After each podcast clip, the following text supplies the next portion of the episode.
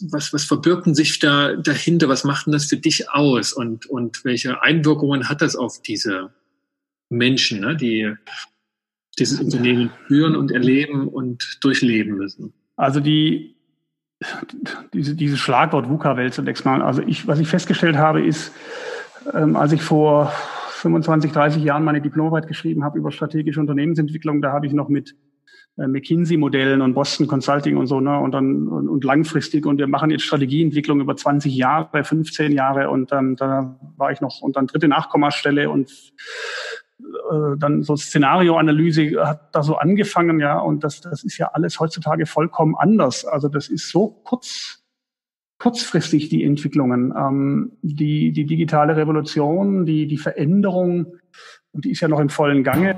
Herzlich willkommen. Sie hören Gut durch die Zeit, den Podcast von Inko Fema aus Leipzig. Ich bin Sascha Weige und begrüße Sie recht herzlich zu einer neuen Folge. Franz Ferdinand, hallo. Hallo, Sascha. Ähm, legen wir los. Du äh, bist Unternehmensberater und hast jetzt auch in dieser Corona-Zeit ähm, den Wandel ganz am eigenen Leib erlebt, äh, über den du auch geschrieben hast. Erzähl doch mal ein bisschen, was den Zuhörern, was du so machst, was dich ausmacht. Na gut, ich arbeite als Unternehmensberater seit über 25 Jahren. Wenn du mich fragst, was mich ausmacht, äh, das ist eine gute Frage. Das frage ich mich manchmal selber. Das ist äh, in meinen Augen ist es Unternehmensberatung oder auch Interimsmanagement, was ich seit 2016 mache ähm, eine relativ simple Angelegenheit. Aber äh, wenn ich es dann tue und dann Rückmeldungen bekomme, merke ich, ist es doch nicht so simpel. Ähm, das heißt, du gehst in die ja. Unternehmen rein, interimsweise, und managt das, wozu man sonst eigentlich das Unternehmen kennen muss. Ja, also Interimsmanagement mache ich seit jetzt 2016 und ich habe jetzt äh, das zweite große SAP-Projekt, das ich da mache. Also ich führe die SAP Retail Software bei Lebensmittel-Einzelhandelskonzernen ein. Und ähm, ja, im Prinzip musst du als Interimsmanager die, das Unternehmen oder auch das Produkt kennen. Wobei ich jetzt festgestellt habe, erstaunlicherweise, wenn ich das als Projektleiter mache, ich bin weder ein Handelsexperte noch bin ich ein SAP-Experte, ähm, sondern ein Experte im Organisieren von Menschen. Und darum geht's ja bei so großen Projekten. Das sind 60, 70, 80 Leute im Kernprojekt. Wenn wir in der Testphase sind, sind es 150. Und diese Menschen sind sinnhaft zu organisieren. Und das ist mein Job, das ist das, was ich mache. Und das äh, scheine ich ganz gut zu können. Ähm, da ist es jetzt gar nicht so entscheidend, ob wir ein Flugzeug bauen oder eine Software einführen oder ein Führungskräfteentwicklungsprogramm ein, einführen, was immer das sein möge. Das sind unterschiedlichste Themenstellungen, die ich schon gemacht habe. Mhm. Und, und diese Erfahrungen, die hast du jetzt einfließen lassen in ein neues Buchprojekt von dir, was eben als ganzheitliche Unternehmensführung auch betitelt ist. Und ist es das, was du dort praktisch ähm, ausformulierst, was was eine Unternehmensführung dann ausmacht, auch wenn du jetzt dann raus bist aus der Interimsgeschäftsführung? Ja, also ähm, das Modell ist so in den letzten 15 Jahren entwickelt. Das ist jetzt kein Rocket Science, es ist auch irgendwo angelehnt an andere Modelle, Strategie, Struktur, Kultur, dieses Modell. Ich habe da aber noch den Mensch dazu gebracht. Ähm, und letztendlich habe ich festgestellt, dass dieses Modell, sei es als Beratungslandkarte, sei es als manageriale Landkarte, sei es auch als persönliche Landkarte, unheimlich gut anwendbar ist, weil es eben diese vier Kernbereiche umfasst, die ich denke, die, die wichtig sind, die es zu berücksichtigen gibt, wenn ich ein Unternehmen führe, wenn ich ein Team führe, wenn ich mich selbst führe. Und das ist so universal. Äh, auf der einen Seite, auf der anderen Seite hat es damit auch so eine, bietet es mir ein unglaublich gutes Fundament in meiner Arbeit. Und ähm, ich habe jetzt im letzten Projekt, da schreibt gerade eine äh, Teilprojektleiterin ihre äh, Bachelor-Thesis über dieses Projekt und ähm, hat mich jetzt neulich interviewt, relativ tiefgehend, und mich gefragt, was ich da so mache und wie war denn der erste Eindruck und was haben Sie dann getan und warum haben Sie das getan und ich habe dann gemalt und habe festgestellt, ach ja, da ist ja wieder mein Viereck oder mein Dreieck, das eigentlich ein Viereck ist. Ja, also das heißt, es, es durchdringt meine Arbeit. Das hilft mir extrem gut in der Struktur, äh, Strukturierung dessen, was ich tue. Mhm. Und, und du hast es jetzt so kurz erwähnt, ne, dass du an anderen Modellen das aufgebaut hast, aber dass du so den Mensch einmodelliert hast, dass der noch mit dazu kam. Was ist denn das für ein Typ, den du damit einmodelliert hast? Wie würdest du den Menschen da beschreiben?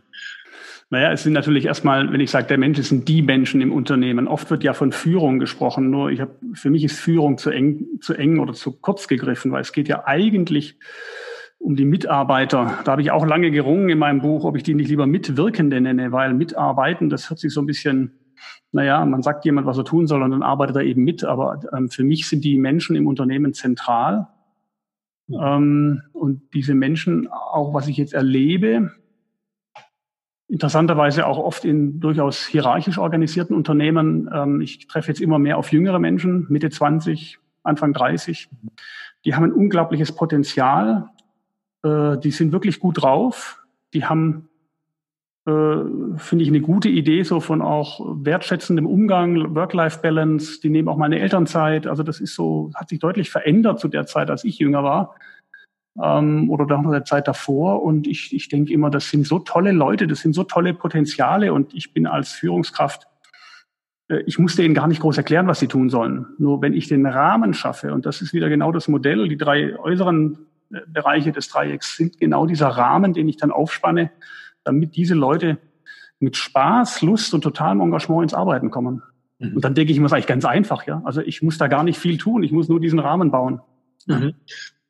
Wir, wir werden dieses, diese Grafik, so werden wir mit auf äh, die Webseite und die Show Notes nehmen von diesem Podcast, damit das auch sich jeder ein Bild machen kann, ne, was, mhm. was du da modelliert hast. Und ähm, wir sind ja jetzt so wieder in, in, in auf die Idee kamen wir ja mit dem Podcast, dass ich dich damit interviewe, als wir so mitten und während der äh, Corona-Zeit unsere Erfahrungen austauschen. Und das ist ja doch eine Zeit, wo wir weniger so den Mensch fokussiert hatten, sondern die Umwelt ist so viel passiert. Und mhm. du hast in deinem ähm, Buch, was da jetzt veröffentlicht wurde, diese, diese Idee dieser VUCA-Welt äh, mit verarbeitet. Ne? Was, was, was verbirgt sich da dahinter? Was macht denn das für dich aus? Und, und welche Einwirkungen hat das auf diese Menschen, ne? die dieses Unternehmen führen und erleben und durchleben müssen? Also die, diese, dieses Schlagwort VUCA-Welt zunächst mal. Also ich, was ich festgestellt habe, ist,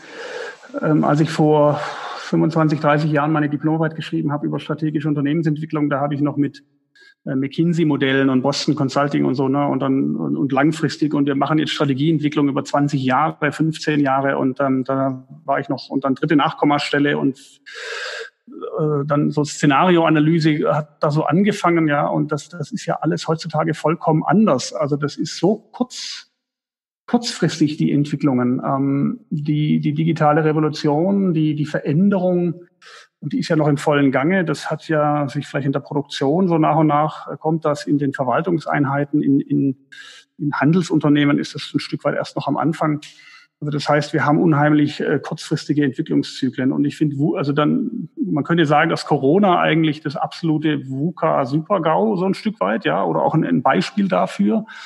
Ähm, also in meinem Projekt war dann irgendwann klar, mh, hm, wir haben jetzt äh, hier, äh, wir waren kurz vor dem Go Live, wir wollten im Wareneingang live setzen Go-Live-Wochenende und haben dann eine Woche vorher abgeblasen. Ne? Und dann kam Lock äh, Shutdown, dann haben wir das ganze Projekt runtergefahren. Und dann war natürlich die Frage, ja, was heißt das, wie geht's jetzt weiter? Dann haben wir gesagt, ja, jetzt müssen wir mal abwarten, wir fahren auf Sicht. Also da war nichts mehr mit anderthalb Jahre Projektplan. Ne? Und dann habe ich alles runtergefahren und dann irgendwie zwei Wochen später heißt es, ach, jetzt hat sich stabilisiert, jetzt können wir eigentlich wieder hochfahren, ja. Also alles wieder, ne, so. Jetzt haben wir gerade alles hochgefahren, allerdings im, im digitalen Modus. Also wir sind jetzt nicht mehr vor Ort in unserem Projektspace, sondern alle ne, äh, in unseren Homeoffices. Jetzt kam die Mehrwertsteuer. Mhm. Projekt wieder Handbremse, ja. Und jetzt machen gerade alle diese Mehrwertsteuer-Thematik, die im Handel natürlich eine mittlere Katastrophe darstellt, weil man sich gar nicht vorstellen kann, was das für ein Aufwand bedeutet. Das war gut gemeint.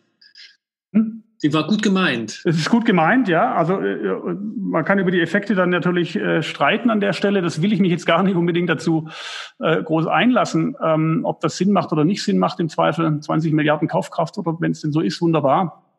Der Aufwand im Handel, und das ist ja nicht nur im Lebensmitteleinzelhandel, sondern der ist also die Firma, für die ich arbeite, das ist ja nur ein Teilbereich, die mit, mit Deutschland ein Lebensmitteleinzelhändler, die haben jetzt 21 Millionen Etiketten bestellt, ja. Äh, in, in so einem Lebensmittelmarkt müssen 40.000 Etiketten umgesteckt werden und dann im halben Jahr wieder. Das muss man halt alles tun. Ne? Und äh, dann muss man die Preise richtig berechnen. Und und und und. Ja, das ist halt so. Ne? Und äh, da habe ich gedacht, ja, also da, in so einer Situation äh, kannst du nicht mehr auf Jahre planen oder arbeiten. Ne? Das heißt, und das ist natürlich jetzt die Frage, wie schaffe ich das jetzt in so einem stark sich permanent verändernden Umfeld ähm, trotzdem eine ähm, Projektteam mit 80 Leuten so auf der Spur zu halten? Mhm. Also das ja. heißt, viele, viele der Ideen und der, der Modelle, die über viele Jahre ne, getestet und empfohlen wurden, hatten plötzlich einen, einen ganz eigenen Anwendungsbereich und einen, und einen Testbereich bekommen. Mhm. Mhm. Naja, und viele Modelle haben sich auch ein Stück weit einfach äh, überlebt und sind nicht mehr anwendbar, weil sie viel zu statisch sind. Ja. Und jetzt äh, ist ja das Thema Agilität und Scrum und seit fünf, sechs Jahren äh, beschäftige ich mich mit dem, mit dem Thema. Ich komme aus dem klassischen Projektmanagement mhm. na, und habe dann Projekte gemacht mit wie tausend Einzelaktivitäten und der Projektleiter hat alles unter Kontrolle und ich habe das bei Projekten bei Airbus gesehen und da haben die ja nur die äh, die Verkabelung, ne, das Projekt damals, und da war ein ganzes, ganzes Zimmer über, also Quadratmeterweise, ne, 20 Meter, vier Meter hoch, alles voller Projektplan, nur für die Verkabelung des A380. Dann habe ich gedacht, das kann man machen, ne? aber die Frage, ob das noch steuerbar ist dann an der Stelle. Und ähm, ich mache jetzt die Projekte mittlerweile in, in der agilen Logik und stelle fest, es funktioniert. Na, das ist ein gewisses Risiko, aber irgendwie auch wieder nicht, weil alle so wissen, wo sie hin müssen. Und wenn du das dann gut machst ähm, und du kriegst halt diese hohe Eigenverantwortlichkeit in diesen Teilprojekten. Äh, und der Witz an Scrum ist ja, und Agilität und Kanban-Logik ist ja, dass man die Steuerungslogik nicht mehr zentral bei so einem Projektleiter hat oder so einem Planungsteam, sondern man gibt die ganze Steuerungslogik und Verantwortung in die Breite, äh, also in die Breite der Projektteams. Und damit lagert sie plötzlich auf den Schultern von 80 Leuten. Und damit wird sie auch viel eher handelbar. Okay, welches Risiko hat sich nicht verwirklicht, was vorher vielleicht befürchtet wurde? Naja, das Risiko ist, dass man äh, es ja ein Widerspruch in sich ist bei einer Agilität und bei dem Scrum-Vorgehen zu sagen, ich plane jetzt die nächsten anderthalb Jahre durch. Na, und damit ist natürlich immer die Sorge, erreichen wir diesen Zieltermin? Na, man will ja wirklich dann in so einem Projekt, in so einem Großprojekt auch in anderthalb Jahren dann abliefern, in Anführungsstrichen, also die ersten Märkte in unserem Fall da zu eröffnen oder was immer das sein möge. Ähm, und, und von daher ist es, naja, was wir getan haben oder was ich dann tue in diesen Projekten ist, ich arbeite im agilen Modus, kenne aber den gesamten Arbeitsspeicher und plane den robust so in, in Quartalen schon auf. Ne? Und das ist so diese Balance zwischen reine Scrum-Logik, ne? immer nur vier Wochen gedacht und äh, ich will in anderthalb Jahren ein definiertes Ziel erreichen. Ne? So versuche ich das zu greifen an der Stelle. Und das funktioniert sehr gut. Mhm. Ähm, wenn du, also ich habe mir dein, dein, dein Buch sozusagen angeschaut, was du da jetzt geschrieben hast, ähm, und habe ganz interessiert reingeschaut, ne, jetzt in den ersten Band, ganzheitliche Unternehmensführung, die verschiedenen Modelle angeguckt und dachte mir, hm, ich habe ein kleines Unternehmen. Ist das für mich gedacht? Ist das etwas für, ne, ist das eine Gründerberatung sozusagen? Etwas, was ein kleiner ähm, Ein-Mann-Betrieb benötigen kann? Oder ist es jetzt eben, ne, du hast Airbus genannt, große Konzerne, ist es eher so für die Dickschiffe ähm, durch, die, durch die Weltmeere zu führen? Ähm, was kann, was kann da ein kleiner Unternehmer draus nehmen? Ja, die Idee war für dieses Buch, war genau, äh, die Zielgruppe waren kleine Unternehmer, Startups, Studenten. Ähm, ich habe selbst hier eine, paar hundert Bücher stehen, die ich gelesen habe im Laufe der Zeit. Und das ist ja nicht zumutbar. Ne? Für so einen Kleinunternehmer denke ich mir immer, gibt es eine Möglichkeit, dem was an die Hand zu geben, das ihm hilft, relativ kompakt so eine Idee zu bekommen, wie Unternehmensführung funktioniert. Ähm, es gibt ja viele äh, Bücher für Startups, die aber dann eher so das Thema Geschäftsmodell und oder auch dann den ganzen Business-Part, so das ganze Betriebswirtschaftliche ne, und das ganze Rechnen und wo kriegst du deine Unterstützung her und äh, was musst du alles beachten.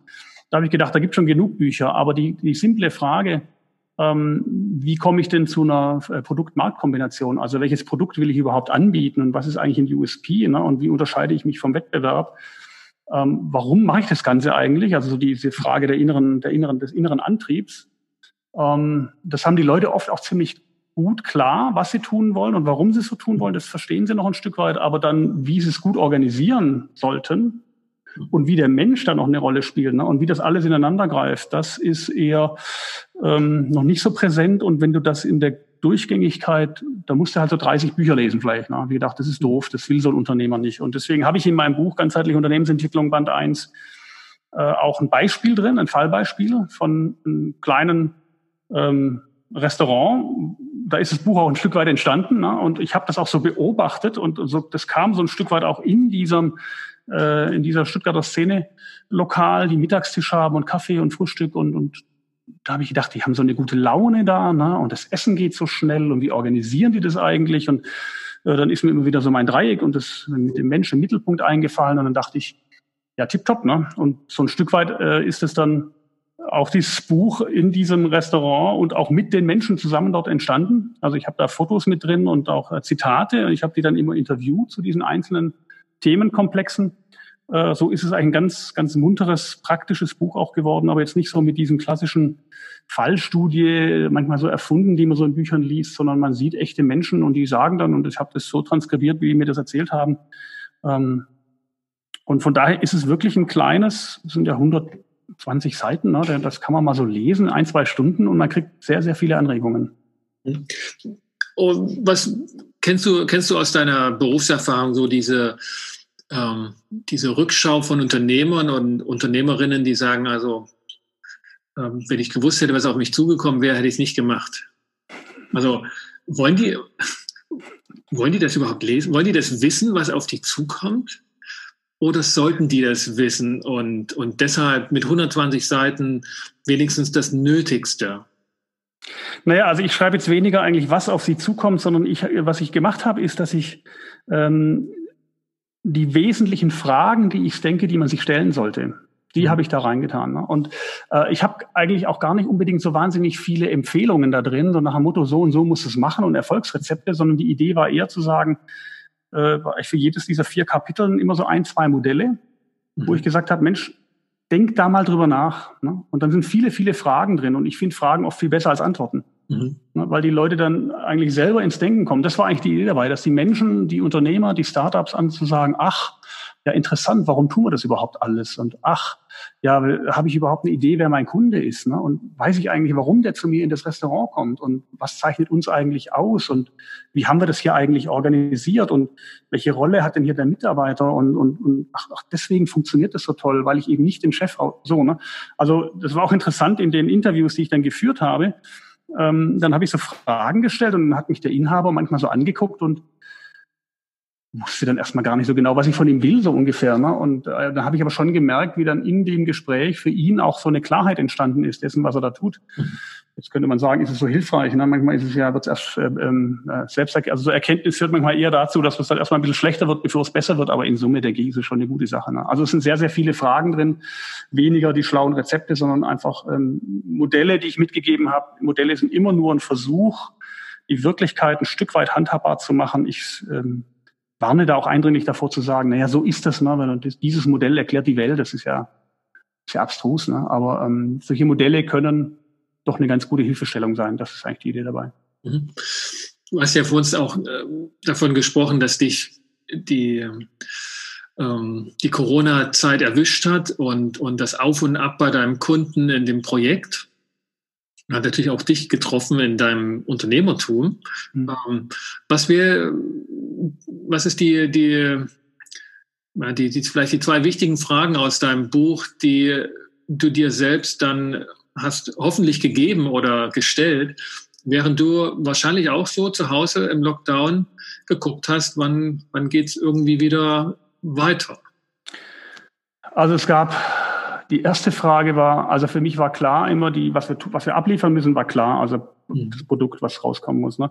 Und äh, die Menschen, das war auch nicht so der Aspekt. Der entscheidende Aspekt war zunächst mal, wie kann ich es jetzt im Lockdown organisieren, dass dieses zentrale Element von interdisziplinärer Zusammenarbeit und so kollektives Engagement und Intelligenz, dass ich das am Leben erhalte.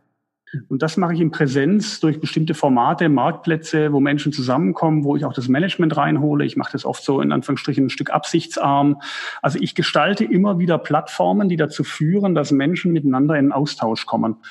Ähm, und die, die sagen dann, ach, das ist jetzt ein bisschen ungewöhnlich und dann stellen die aber fest, dass es total gut ist und dann äh, wird das so ganz leicht, ja. Und Dinge, die oft unglaublich kompliziert waren und langwierig und Entscheidungen, die über 25 Stationen gingen und drei Monate gedauert haben, werden plötzlich in der Kaffeepause, äh, in so einer absichtsarm initiierten Kaffeepause zwischen Management und Teilprojektleitern, äh, genau das jetzt in die virtuelle Welt zu nehmen, das ist nicht ganz einfach. Und äh, da haben wir dann auch gerungen, haben jetzt Microsoft Teams, ich will jetzt keine Werbung machen, aber du brauchst irgendein Tool, du könntest auch Zoom nehmen, aber Sicherheitsaspekte wie auch immer vor und zurück. Also du brauchst eine Kommunikationsplattform. Das war das, das eine. Äh, das war mein Hauptaugenmerk als Projektleiter. Mhm. Die persönliche Frage, das war unten rechts Sinn und Haltung. Ne? Ich habe mich gefragt, was machst du hier eigentlich? Äh, und da muss ich sagen, das war schon sehr eindrücklich. Ich meine, ich bin jetzt Mitte 50, äh, mache das seit 25 Jahren, sitze ich in Hotels, sitze in ICEs, sitze in Flugzeugen und die persönliche, so nach, nachdem das alles so ein bisschen wieder organisiert war und in, in, in Fahrwasser ging und das Projekt lief wieder, habe ich gedacht, eigentlich interessant so. Ne? Ich stehe morgens auf, hole mir einen Kaffee, setze mich an den Rechner, mache meine erste Teams-Konferenz, spreche mit meinen Leuten, äh, kann hier Mittag essen, bin abends, gehe ich joggen mit meiner Partnerin, äh, sitze nicht in irgendeinem Hotel, muss mir nicht irgend so. Ne? Und dann habe ich gedacht, was, was habe ich denn eigentlich die letzten 25 Jahre getan? Ich möchte das nicht missen, aber jetzt habe ich gemerkt, man kann wenn so die Grundlage gelegt ist, in so einem virtuellen Umfeld kann ich mein, meine Arbeit machen als Interimsmanager. Ich kann dieses Projekt tatsächlich so leiten und äh, ich muss ganz ehrlich sagen, ich bin da gar nicht so scharf drauf, jetzt dann irgendwann wieder jede Woche äh, mit dem ICE durch die Gegend zu fahren oder mich wieder in Flugzeuge zu setzen und an Flug, in Flughäfen rumzusitzen. Also die Lebensqualität für solche ähm, Nomaden wie Interimsmanager oder Berater also für mich persönlich muss ich sagen, das ist schon sehr einschneidend. Und mhm. ich denke da ernsthaft drüber nach, ob ich mein Geschäftsmodell ein Stück weit so verändere, dass ich mehr von zu Hause arbeiten kann. Mhm. mhm. Ja, für, den, ne, für diesen Berufszweig ähm, kann ich das gut nachvollziehen, dass es eine, ähm, auch ein Stück weit Lebensqualität war, die irgendwie auf der Strecke geblieben ist. Absolut, absolut, ja. Ähm, ja, das leitet schon so ein bisschen über in so den Abschluss, was mich da interessiert meistens ist, so was soll bleiben ne, von dieser wirklich außergewöhnlichen Zeit, hoffentlich außergewöhnlichen Zeit, ne, hoffentlich nicht äh, neue Normalität ist. Ja, ich denke, ähm, also ich denke, es gibt sehr gute Möglichkeiten, im virtuellen Kontext miteinander zu arbeiten. Und ich denke, ähm, es ist, ich habe auch mit den Kollegen gesprochen, die eben sagen, wie viel Reisezeit, die zum Teil ja auch abgerechnet wird, ähm, einfach ineffizient. Ne? Diese Reisezeit, diese Stundentage im Auto, es ist einfach ineffizient. Ich denke, es, also ich würde mich freuen, wenn es zu einer intelligenten Kombination kommt aus virtuellem Arbeiten und auch aus Präsenzarbeit, die es immer wieder auch braucht, gar keine Frage. Ähm, ja, und ansonsten denke ich, habe ich so gemerkt, es ist schon, äh, gerade im virtuellen Kontext, ist sich kennen, sich vertrauen, eigentlich Vertrauen. Ne? Ich merke auch so bei Auftraggebern, die so nervös werden, weil sie denken, wenn wir im Homeoffice sind, wir würden nichts arbeiten, wir Berater. Mhm. Und dann denke ich immer, naja, das ist so ein bestimmtes Menschenbild. Ne? Ich habe das Gefühl, dass wir uns alle nochmal zweifach den Arsch aufreißen im Moment. Ja, Die sind alle wirklich am Arbeiten, die Kollegen. Ähm, aber das hat natürlich auch was mit der Grundhaltung zu tun, wie ich auf Menschen zugehe, wie vertraue ich denen, wie respektvoll äh, gehe ich miteinander um. Das ist mir nochmal klarer geworden, wie wichtig es auch ist, mit, mit Menschen zu arbeiten, die ähm, da miteinander an einem Strang ziehen, die wissen, was wir hier erreichen wollen. Und ob die dann in einem Raum sitzen oder ob die in einem virtuellen Raum sitzen, ist gar nicht entscheidend, sondern es geht darum, dass alle verstanden haben, was wir hier miteinander äh, erledigen wollen und ähm, dass wir uns aufeinander verlassen müssen können. Mhm. Und ähm, das hat letztendlich mit Vertrauen und Respekt zu tun. Das habe ich in meinem Buch auch geschrieben. Ne? Also man, da ist 112 Seiten habe ich geschrieben, hinten raus. Also wenn du mich jetzt wirklich fragst, was sind die zwei existenziellen oder essentiellen Werte, dann habe ich gesagt, ja, Vertrauen und Respekt. Weil ohne Vertrauen geht Agilität nicht, ohne Vertrauen geht nicht so eine breite Führungsstruktur, ohne Vertrauen geht es nicht, dass ich die Leute machen lasse. Und Respekt heißt eben einfach, dass ich das respektiere, was andere tun, dass wir uns gegenseitig wertschätzen, dass wir eine gute, hohe Meinung voneinander haben und respektvoll miteinander umgehen. Das sind so die, die Kernwerte und letztendlich das, was in meinem, in meiner Führungsarbeit und das sind vielleicht so simple Dinge, wie dass ich den Leuten zuhöre. Irgendwann sagte mir mal eine Führungskraft, also die an mich berichtet hat, Herr Kress ist mein erster Chef, der mir mal zuhört. dann dachte ich immer, okay, aber das ist doch eigentlich ziemlich normal. Und dann sagte er, nee, das ist bei uns hier nicht normal. Ne? Hier hört eigentlich ein Chef nie, also Führungskräfte hören hier Mitarbeiter nicht und so. Also von daher denke ich immer, so gesehen ist eigentlich Führung ganz einfach. Ne? Leute mhm. ernst nehmen, Leuten zuhören, an das Gute in den Leuten glauben und ihnen einen Rahmen schaffen als Führungskraft, wo die sich entfalten können. Eigentlich denke ich immer ganz einfach. Mhm. Ja, das sind das sind auf jeden Fall wesentliche Punkte, die ich wirklich abgefragt hätte, was deine zwei wesentlichen Werte sind. Jetzt hast du das schon selber gemacht. Daher frage ich mhm. ganz simpel, was sind deine zwei neuesten oder Lieblings-Software-Tools, die du in der Corona-Zeit kennengelernt hast und nicht mehr missen möchtest? Ja, auf jeden Fall Zoom.